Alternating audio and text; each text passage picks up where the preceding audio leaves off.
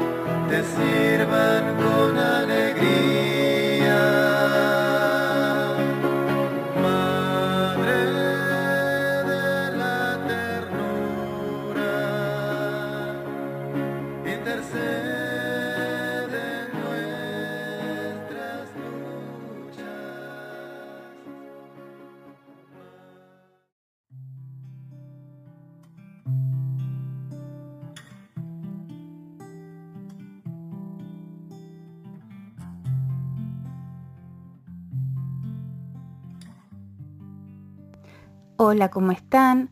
Vamos a empezar haciendo un repaso del programa anterior para refrescar algunos datos de la advocación a Nuestra Señora de Luján.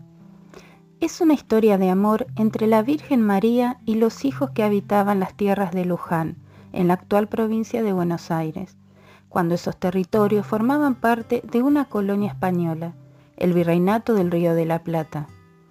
Allá por el año 1630 sucedió el milagro conocido como milagro de la carreta, por el cual una imagen de la Inmaculada Concepción, que iba camino a Santiago del Estero, terminó quedándose en la estancia de don Bernabé González. Se construyó allí una capilla para alojar a la imagen y quedó al cuidado de un esclavo negro llamado Manuel. Muchos hechos milagrosos y curaciones tuvieron lugar con el aceite de la lámpara encendida junto a la Virgen y con los abrojos que aparecían en su manto, ya que por la noche la imagen desaparecía y a la mañana siguiente se encontraban en sus vestiduras el rocío y los abrojos del campo. Con el paso de los años se construyó una parroquia y en 1763 se inauguró el primer santuario dedicado a Nuestra Señora de Luján. En él hicieron profesión de fe y se encomendaron buena parte de los próceres argentinos durante la época de la emancipación, entre ellos Manuel Belgrano, José de San Martín, Cornelio Saavedra y Domingo French. También les contamos la historia del padre Jorge Salvaire, un incansable evangelizador de los pueblos originarios, quien en 1875, luego de implorar fervientemente la protección de la Inmaculada de Luján, fue milagrosamente salvado de morir en manos de los indios que habitaban la zona. Entonces hizo una, una promesa. Publicaré tus milagros y te haré construir un gran santuario. En cumplimiento de este voto, publicó en 1885 la historia de Nuestra Señora de Loján. En 1886 presentó el Papa León XIII la petición del episcopado y de los fieles del Río de la Plata para la coronación de la Virgen. El pontífice bendijo la corona y le otorgó oficio y misa propios para su festividad.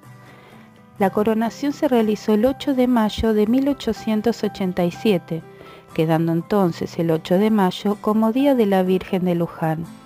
En 1889 fue nombrado cura párroco de Luján y dedicó su vida y esfuerzos para edificar la gran basílica, con el apoyo de Monseñor Aneiros y la colaboración de sus compañeros de congregación. Ahora les queremos hablar de una tradición que se lleva a cabo en nuestro país, en Argentina, desde hace muchos años. Los fieles, a fin de llevar peticiones a los pies de la Virgen y también en agradecimiento de los favores recibidos, realizan peregrinaciones a pie hasta su santuario. Estas peregrinaciones llevan muchos kilómetros y muchas horas de caminata. El padre Federico Grote fue el fundador de los círculos católicos de obreros y el primero en organizar peregrinaciones al santuario de Nuestra Señora de Luján. En la primera peregrinación, realizada el 29 de octubre de 1893, fue acompañado por unos 400 hombres con banderas argentinas, quienes prometieron concurrir todos los años a pedir a la Virgen protección para la obra. Desde entonces, millones de personas concurren al templo, siendo en promedio unos 9 millones de visitantes cada año. Cuando era obispo de Buenos Aires, el Papa Francisco también peregrinaba a Luján junto con los fieles y se detenía durante horas en el santuario para confesar a muchas personas, especialmente a los jóvenes que llegaban allí. Les queremos contar que estas peregrinaciones tienen un gran esfuerzo físico, emocional, psíquico, y tienen un condimento que en pocos lugares se ve. Yo he sido peregrina en varias oportunidades y vemos pasar desde jóvenes que van en grupos con toda su alegría, grupos de parroquias que van eh, con imágenes, con pancartas. Pero también se ve, por ejemplo, mamás con el cochecito llevando a su bebé.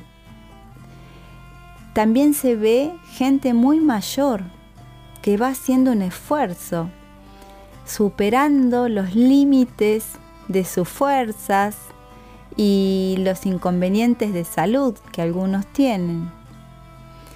Es realmente increíble. ¿Qué es lo que mueve a todas estas personas a ir caminando a Luján? ¿Qué los impulsa?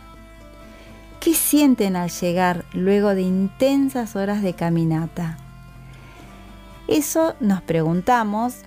Yo tengo mis respuestas de mis experiencias pero fuimos a preguntarle a varios de estos peregrinos y esto es lo que nos contestaron. Ahora vamos a escuchar sus testimonios.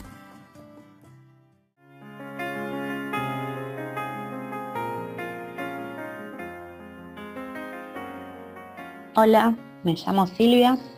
Eh, para mí ir caminando o peregrinando a Luján fue muy fuerte y emocionante a la vez. Fui dos veces en peregrinación Eh, la primera vez eh, era un 7 de diciembre, en el momento me dijeron, ¿querés ir? Y sin pensarlo dije, sí, voy. Sin saber si iba a llegar o no, solo sentí que era el momento de cumplir la promesa que alguna vez le hice a la Virgen de ir a su encuentro y poder agradecerle todo lo que hacía por mí desde chica. Siempre sentí eh, me sentí en contacto con ella ante una situación o lo que necesitaba, yo siempre le hablaba y siempre sentí una respuesta. La segunda vez fui ya sabiendo lo que era peregrinar a su encuentro. Fui con alegría, fui sintiendo su compañía y su fortaleza en todo momento, en cada paso que di hasta llegar a ella. Y fui para agradecerle por cuidar siempre a mi familia y por ayudarnos a superar muchas situaciones difíciles y mantenernos unidos en todo momento. Es muy lindo ser parte de ese caminar junto a tantas personas yendo a un mismo encuentro. Muchas emociones y un bello recuerdo que quedará para siempre.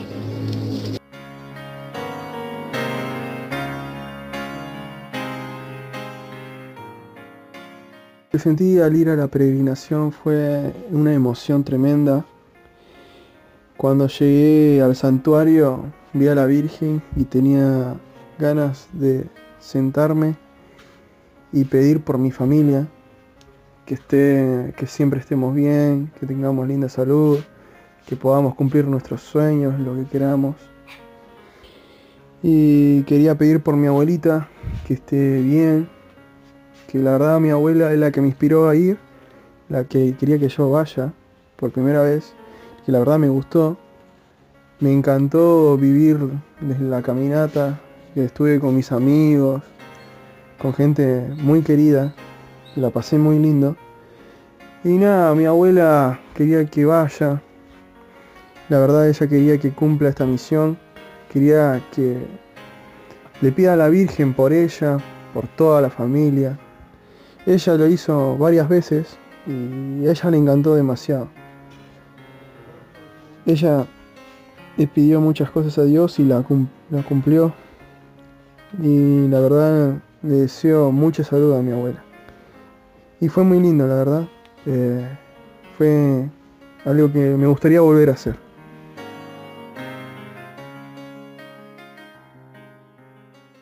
¿Qué tal? Buenas, buenos días.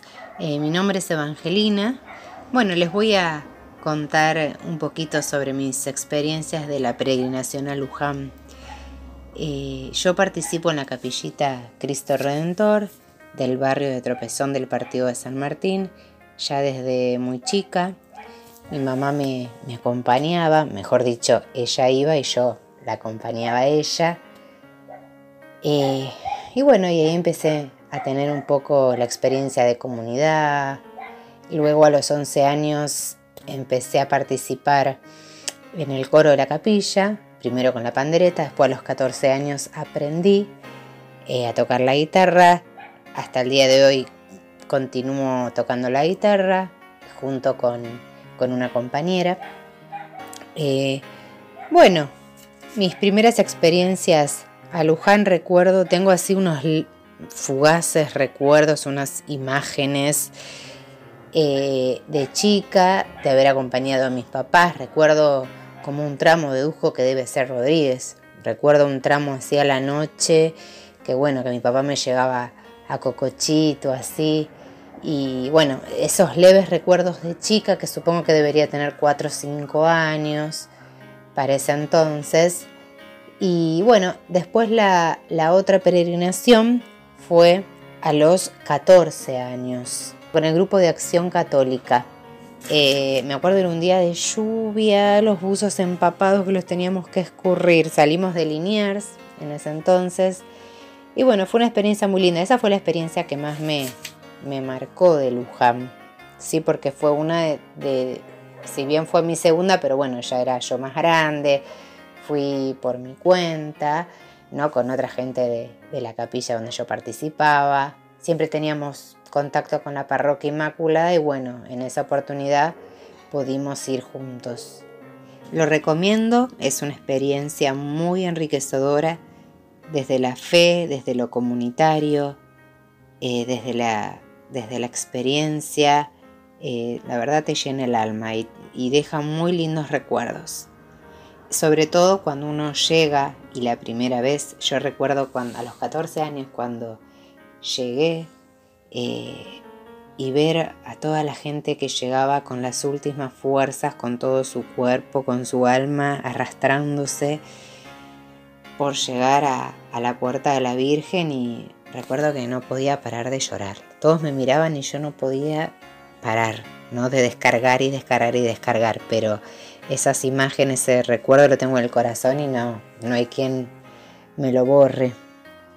Bueno, eh, el por qué, bueno, el hecho de, el por qué de las peregrinaciones, el por qué de participar, el hecho de, de participar de una comunidad y tener una experiencia así, ¿no? Y la novedad, eh, la fe, el poder participar, poder compartir, eh, poder ayudar también. Y mi última experiencia de las peregrinaciones a Luján fue en el último año 2018, donde ahí ya participé desde otro rol, desde otra función, y participamos en, todo lo que tenía que ver con la organización, tanto eh, lo que era el, apoyo, la búsqueda del micro, eh, la organización de todas las estaciones, de la comida, de lo que es eh, lo sanitario, bueno, todo, ¿no es cierto? Y fuimos en conjunto, como les dije, con la parroquia María Inmaculada, que participó también el grupo de infancia misionera, participó la gente del coro, tanto de la capilla como de la parroquia. Eh, fue muy lindo y llegamos a, cubrir un micro entero y hasta el último momento nos pedían lugares y teníamos que decir que no porque estaba cubierto y también necesitábamos espacio para, para guardar las cosas. Y bueno, y ahí ya preparamos toda una lista también de pedidos para encomendar a nuestra Virgen. Y bueno, fue una experiencia, la verdad, muy, muy linda. Muy linda. Ya el año siguiente, 2019, bueno, estaba de seis meses de embarazo y ya no, no pude por recomendación del médico. Ya tampoco de apoyo porque, bueno, hay que cargar cosas, caminar mucho desde donde se estaciona el micro hasta, hasta las paradas y lo lamenté mucho porque hasta último momento estaba que, que quería ir, que, que digo, bueno, por ahí me quedo en el micro, pero bueno, no se dio y, participé de todos modos igual con el celular haciendo el seguimiento así de la gente, siendo nexo ¿no? de comunicación. Por ahí la gente se comunicaba conmigo y yo me comunicaba con las chicas que organizaban también y bueno, por, por cualquier necesidad. Y bueno, una, experiencia muy linda, puedo decir, lo que es la, peregrinación a Luján, desde la fe, desde el compartir, lo social. Eh, en ese momento estamos todos para todos, ¿sí?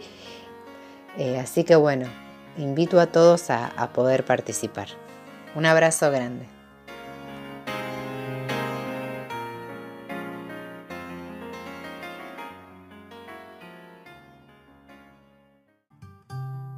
Qué hermoso todo lo que nos cuentan estos peregrinos. Cada uno sintió una vivencia distinta a lo largo de estas peregrinaciones. Así tenemos a Silvia, que fue en agradecimiento por haber sentido la presencia de la Virgen protegiéndola durante toda su vida. Y ahora, ya casada y con niños, le agradece y le pide por su familia. Alexis es un jovencito. Él con sus 18 años fue por primera vez caminando a Luján.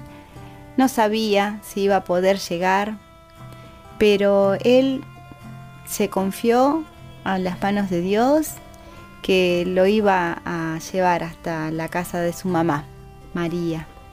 Y qué hermoso escuchar que le pareció emocionante, eh, que sintió la necesidad de dejarle todas las peticiones a la Virgen cuando llegó y qué recuerdo fuerte que tiene de su abuela, ¿no? Que fue quien sembró en él esa hermosa costumbre de ir a pie hasta su santuario, hasta el santuario de la Virgen de Luján.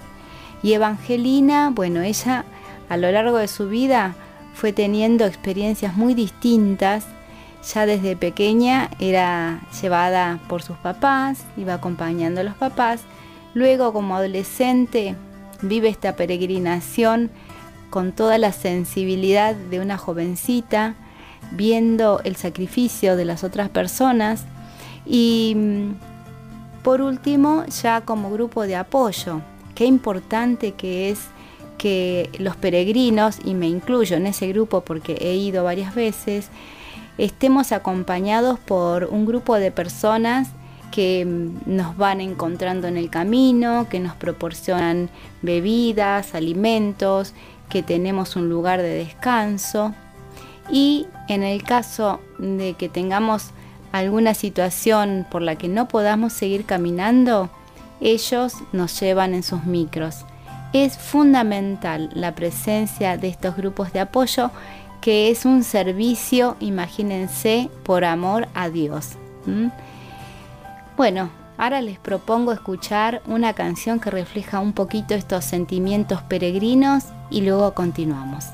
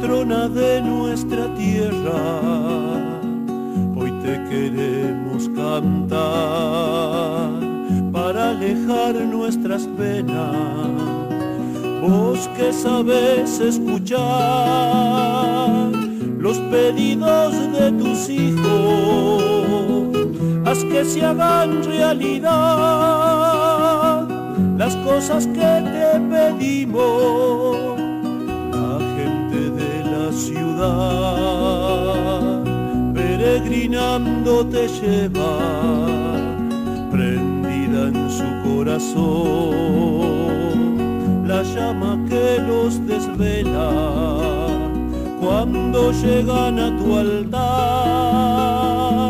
De rodillas te agradecen por el amor que les das, amor que te tienen, Virgencita de Luján.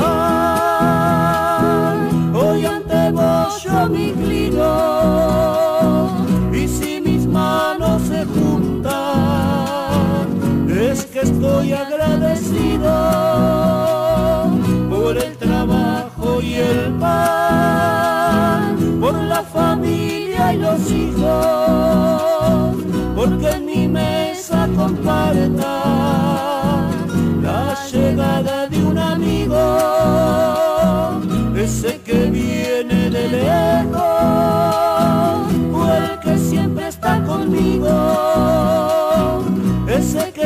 siempre da amor, es el que llaman tu hijo.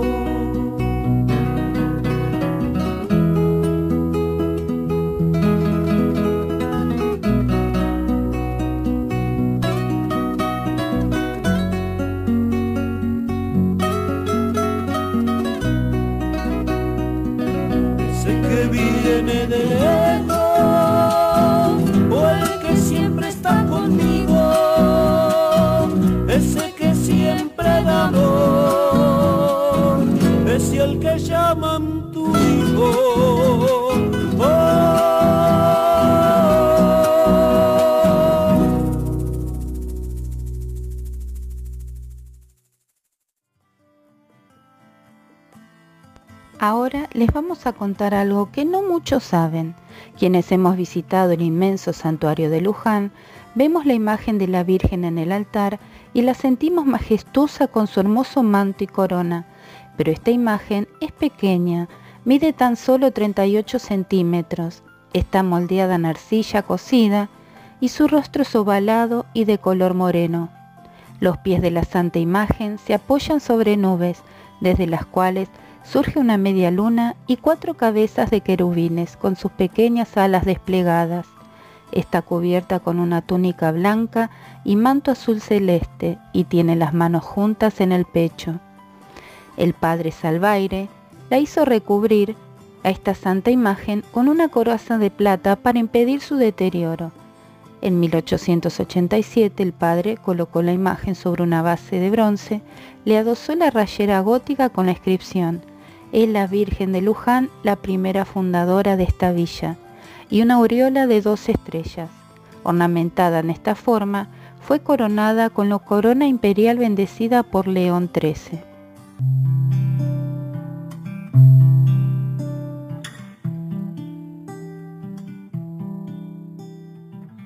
Bueno, ahora yo les voy a hablar de Manuel, un hombre muy humilde que fue elegido por Dios para acompañar a la madre desde Pernambuco, Brasil, hasta su destino en Luján.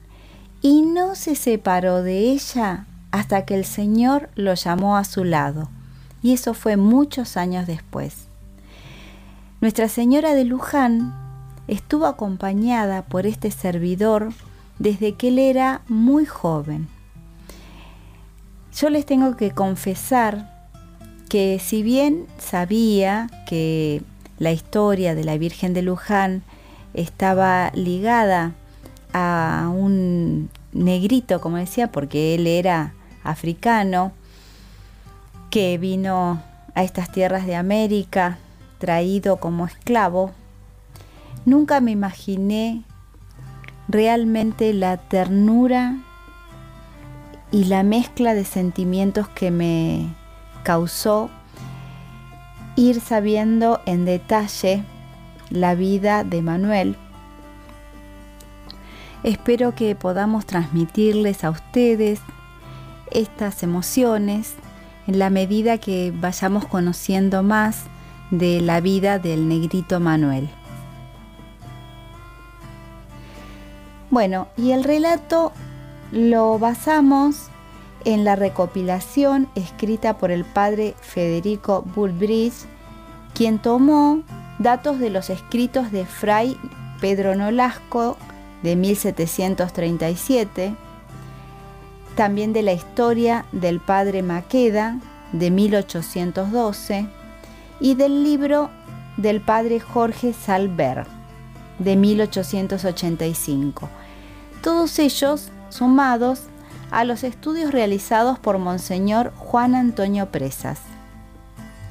La historia de la relación entre la Virgen de Luján y Manuel nos muestra claramente la predilección de María por los abandonados, los desesperados y solitarios. Es la historia de un lazo de amor muy fuerte que debió pasar por el abismo de las angustias interiores.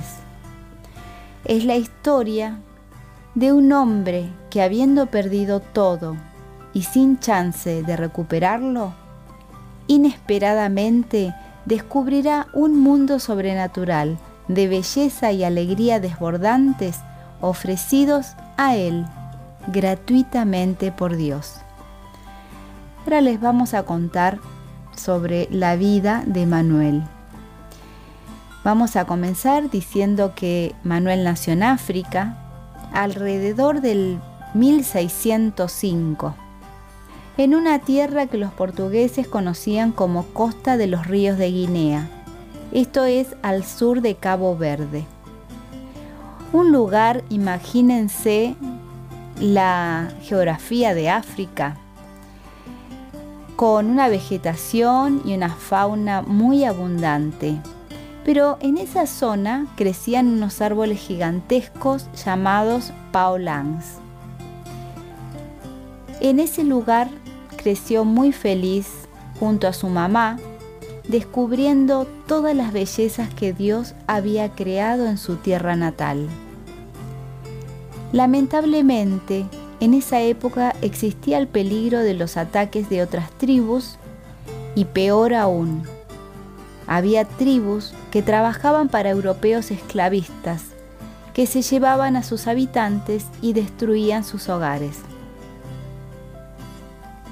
Un día le tocó a su gente. Fueron tomados esclavos. Separaron a Manuel de su mamá. Ella quedó en el continente y a él lo llevaron en barco hacia unas islas donde los portugueses organizaban la venta de esclavos. Nunca más pudo olvidar tan horrendo día. Fue como si se hubiese muerto en cuerpo y en alma al ser arrancado de su mamá. En esas islas les enseñaban el idioma y las costumbres de los blancos y los preparaban para el larguísimo viaje que harían hasta llegar a su nuevo destino.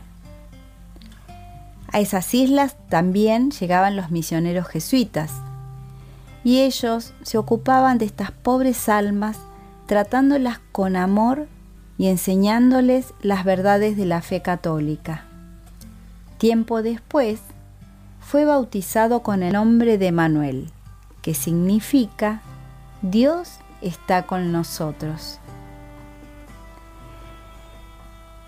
Luego de viajar un mes en barco y en las peores condiciones que uno se puede imaginar, con la muerte de muchos compañeros de viaje, metidos en espacios muy pequeños, rodeados de personas enfermas. Eran unos viajes en los cuales a veces sobrevivían muy pocos. Las pestes se transmitían rápidamente y muchos de ellos morían de lo que le llamaban la enfermedad de la tristeza. Pero Manuel había sido ya predestinado por el Señor para cumplir una misión muy importante.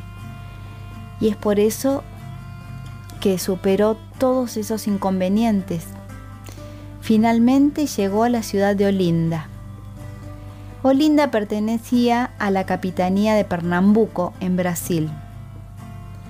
En ese lugar hacían también la venta de esclavos y fue comprado por un marino portugués llamado Andrea Juan. Este marino necesitaba un muchacho para el servicio de su casa. Dios lo bendijo a Manuel con este amo, como le llamaban, porque era un hombre bueno y supo apreciar el buen corazón de Manuel y su fidelidad al trabajo, por lo que lo adoptó como sirviente de confianza, tratándolo como a un hijo. Aunque Manuel, con todos esos buenos tratos, si bien le hacía más llevadera su vida, nunca pudo sanar la inmensa herida que tenía en su corazón, que lo hacía un muchacho triste y silencioso. Cierto día, un amigo de Andrea Juan le trajo un encargo de otro portugués que era dueño de las tierras en Sumampa, hoy provincia de Santiago del Estero en Argentina. Debían transportar dos imágenes de la Virgen hasta ese lugar para una capilla que se estaba construyendo en ese campo. Una de las imágenes representaba a la Virgen con el niño dormido en sus brazos. La otra era la imagen de la Inmaculada Concepción. Cuando las vio Manuel, le pareció que la madre que estaba solita tenía una mirada triste y le recordaba a su mamá africana por lo que se ofreció a ser su hijo, para que no esté sola. Durante el viaje a Buenos Aires, venían nuevamente embarcados desde la ciudad de Olinda en Pernambuco hacia Buenos Aires y luego tenían que ir en eh, carretas hasta Sumampa. Seguiría su viaje por tierra. En el barco, Manuel todas las noches le pedía permiso a su amo para sacar de la caja a la imagen de la Inmaculada y contemplarla alumbrado con una vela. Le rezaba y le pedía que sea su madre. Manuel había madurado en su fe católica y recibía de la Madre Celestial el afecto que tanto necesitaba desde pequeño. Él no adoraba esta imagen, porque a diferencia de sus familiares africanos y de las costumbres y, y las religiones africanas, él era católico y sabía del reino del cielo y sabía de Dios. Entonces él no adoraba a la imagen de la Inmaculada por ser una estatuilla. La Inmaculada, la pura, para él era motivo de amor. Él amaba a esta mamá del cielo y le imploraba que lo adoptara como hijo porque necesitaba recibir ese cariño que le arrebataron de su mamá. Así llegaron al puerto de Buenos Aires. Su amo tuvo problemas económicos y viéndose que además su salud se quebrantaba, quiso dejar a Manuel en buenas manos. Entonces habló con un amigo de él, llamado Bernabé González Filiano,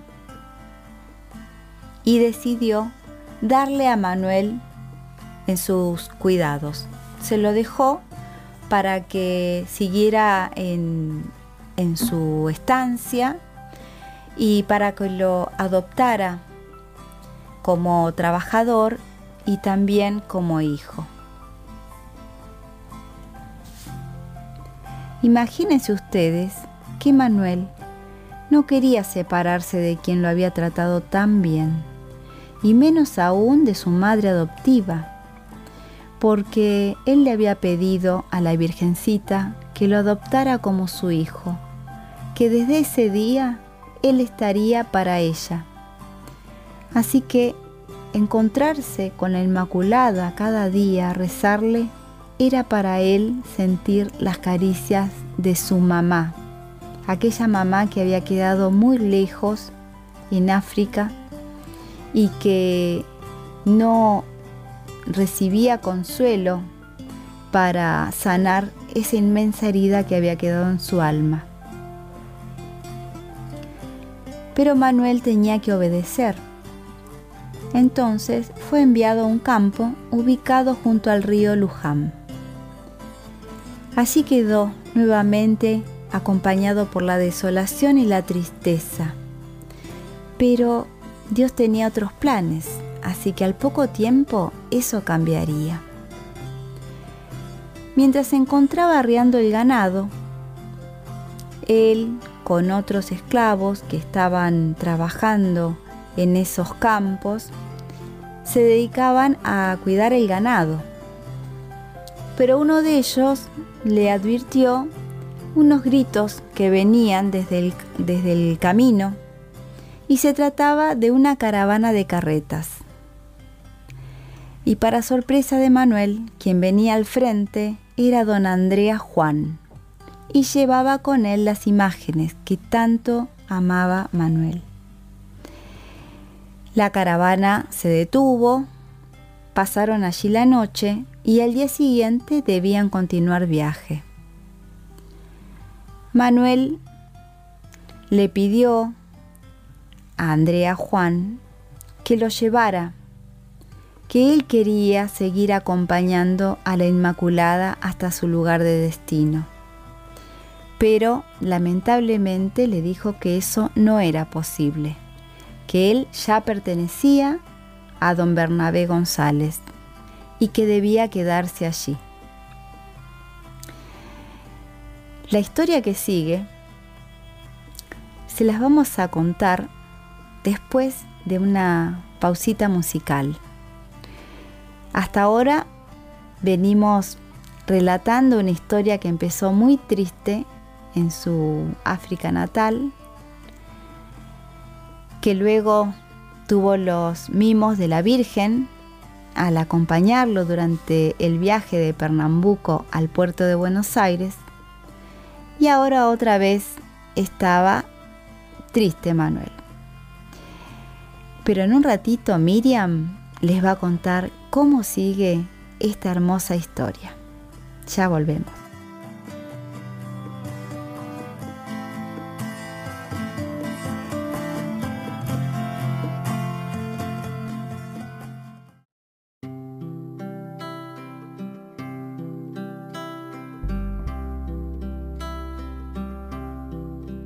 Dulce madre, no te alejes, tu vista de mí no apartes. Ven conmigo a todas partes y solo nunca me dejes. Y ya que me proteges tanto como verdadera madre, haz que me bendiga el Padre, el Hijo y el Espíritu Santo. Dulce Madre, no te alejes, tu vista de mí no apartes. Ven conmigo a todas partes y solo me dejes ya que me proteges tanto como verdadera madre, haz que me bendiga el Padre, el Hijo y el Espíritu Santo. Haz que me bendiga el Padre, el Hijo Espíritu Santo.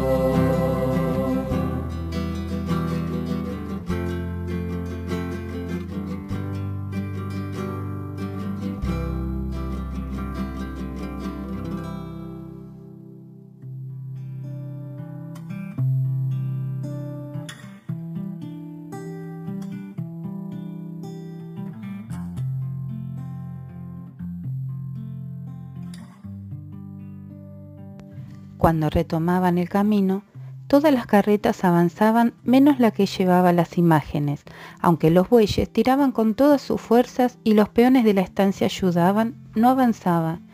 Revisaron las ruedas, estaba todo en condiciones, pero había algo que impedía su paso. Agregaron caballos de tiro y lo intentaron una y otra vez, sin resultado.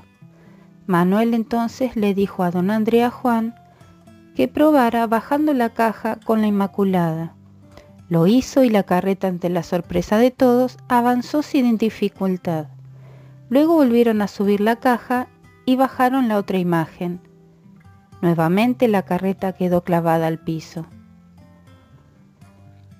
Otra vez bajaron a la Inmaculada y para asombro de todos los presentes, los bueyes no tenían impedimento alguno entendieron que era la voluntad de la Virgen, que la Madre de Dios se quería quedar ahí, con él, por él y por todos. Manuel volvía a sentir la existencia de Dios cerca de él, dejándole a su amada madrecita para acompañarlo en su soledad. La Inmaculada quedó al cuidado de Manuel. Al poco tiempo se construyó una pequeña capilla de barro que luego de unos años el obispo le elevó al rango de parroquia. Esta era visitada por muchos viajeros que no olvidaban el milagro de la carreta. Se difundió entonces la historia y hasta los marinos le rezaban novenas a la pura y limpia concepción del río de Luján.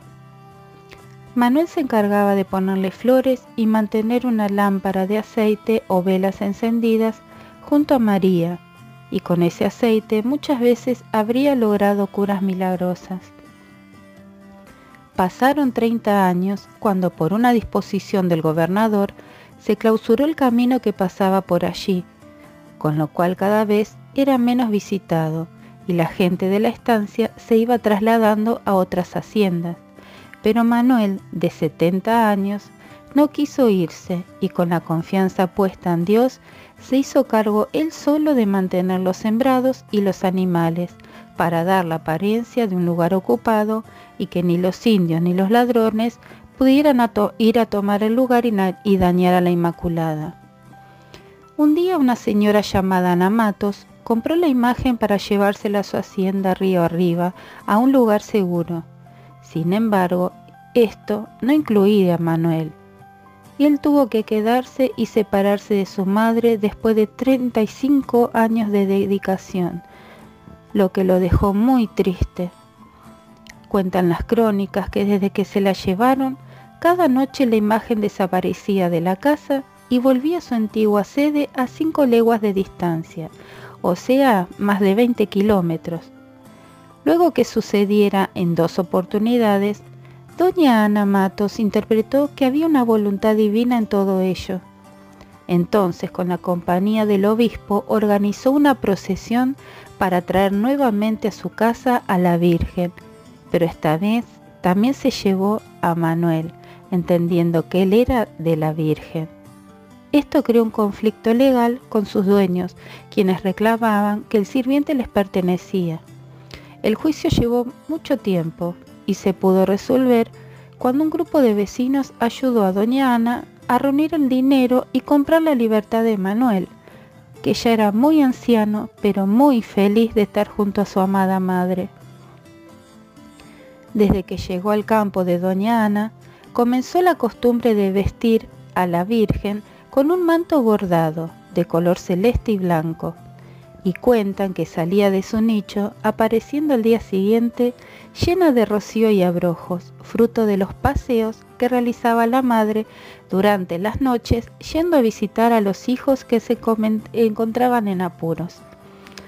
Faltaba poco para que a Manuel le llegara la hora de ir al cielo, cuando una noche mientras rezaba escuchó por primera vez la dulce voz de su amada Virgencita que le decía que estaba por llegar un sacerdote enfermo y que ella lo curaría con su ayuda, ya que era el elegido para terminar su templo.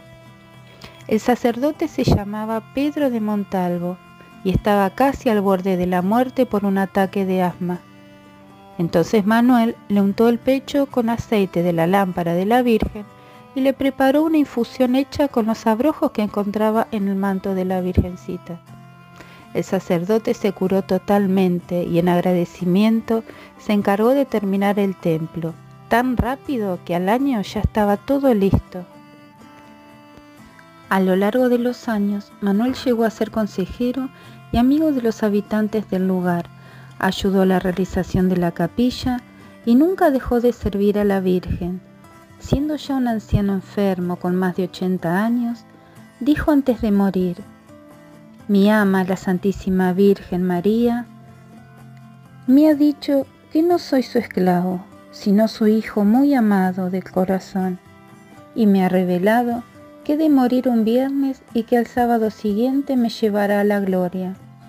En efecto, luego de que el padre Montalvo alcanzó a darle los sacramentos por última vez, Murió como lo había anunciado hacia mediados de 1686 y su cuerpo fue sepultado detrás del altar mayor del santuario que se estaba terminando de edificar. Por más de 50 años el, el negro Manuel sirvió a la Virgen, nos dio ejemplo de devoción, piedad, servicio y atención a los peregrinos y necesitados de la Madre María. Escribió María Ángela Cabrera, del Seminario Catequístico de Morón. Cuidó Manuel de la Ermita con esmero y alegría, siempre brillante, con flores y con luces encendidas. La historia no te ha olvidado, Manuel, varón de color. Seguro, excelsa señora, purísima concepción, diste el premio de la gloria a tan grande corazón.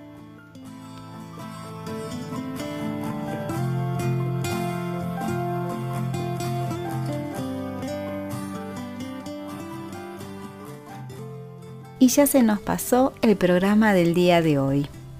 Creo que nos vamos con el corazón lleno de ternura después de escuchar la historia del negrito Manuel y también con mucha esperanza y fe que nos transmitieron esos testimonios que escuchamos de los peregrinos del día de hoy.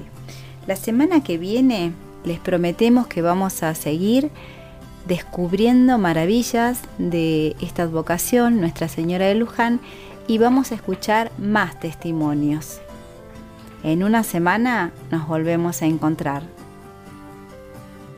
Yo también me despido de ustedes deseándoles una bendecida semana, con una hermosa oración a Nuestra Señora de Luján.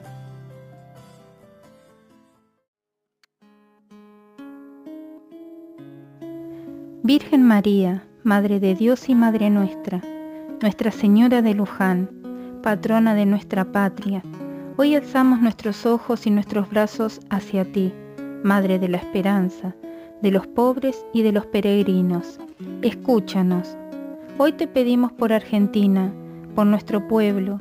Ilumina nuestra patria con el sol de justicia, con la luz de una mañana nueva que es la luz de Jesús. Enciende el fuego nuevo del amor entre hermanos.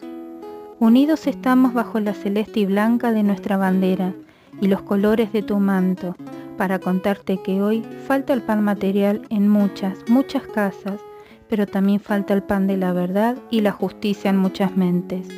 Falta el pan del amor entre hermanos y falta el pan de Jesús en los corazones. Te pedimos, Madre, que extingas el odio, que ahogues las ambiciones desmedidas, que arranques el ansia febril de solamente los bienes materiales y derramas sobre nuestro suelo la semilla de la humildad, de la comprensión, y ahoga la mala hierba de la soberbia para que ningún Caín pueda plantar su tienda sobre nuestro suelo, pero tampoco que ninguna vela inocente bañe con su sangre nuestras calles.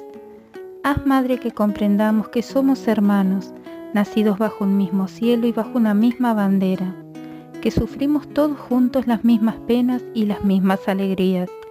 Ilumina nuestra esperanza, alivia nuestra pobreza material y espiritual, y que tomados de la mano, digamos más fuerte que nunca, Argentina, Argentina, canta y camina.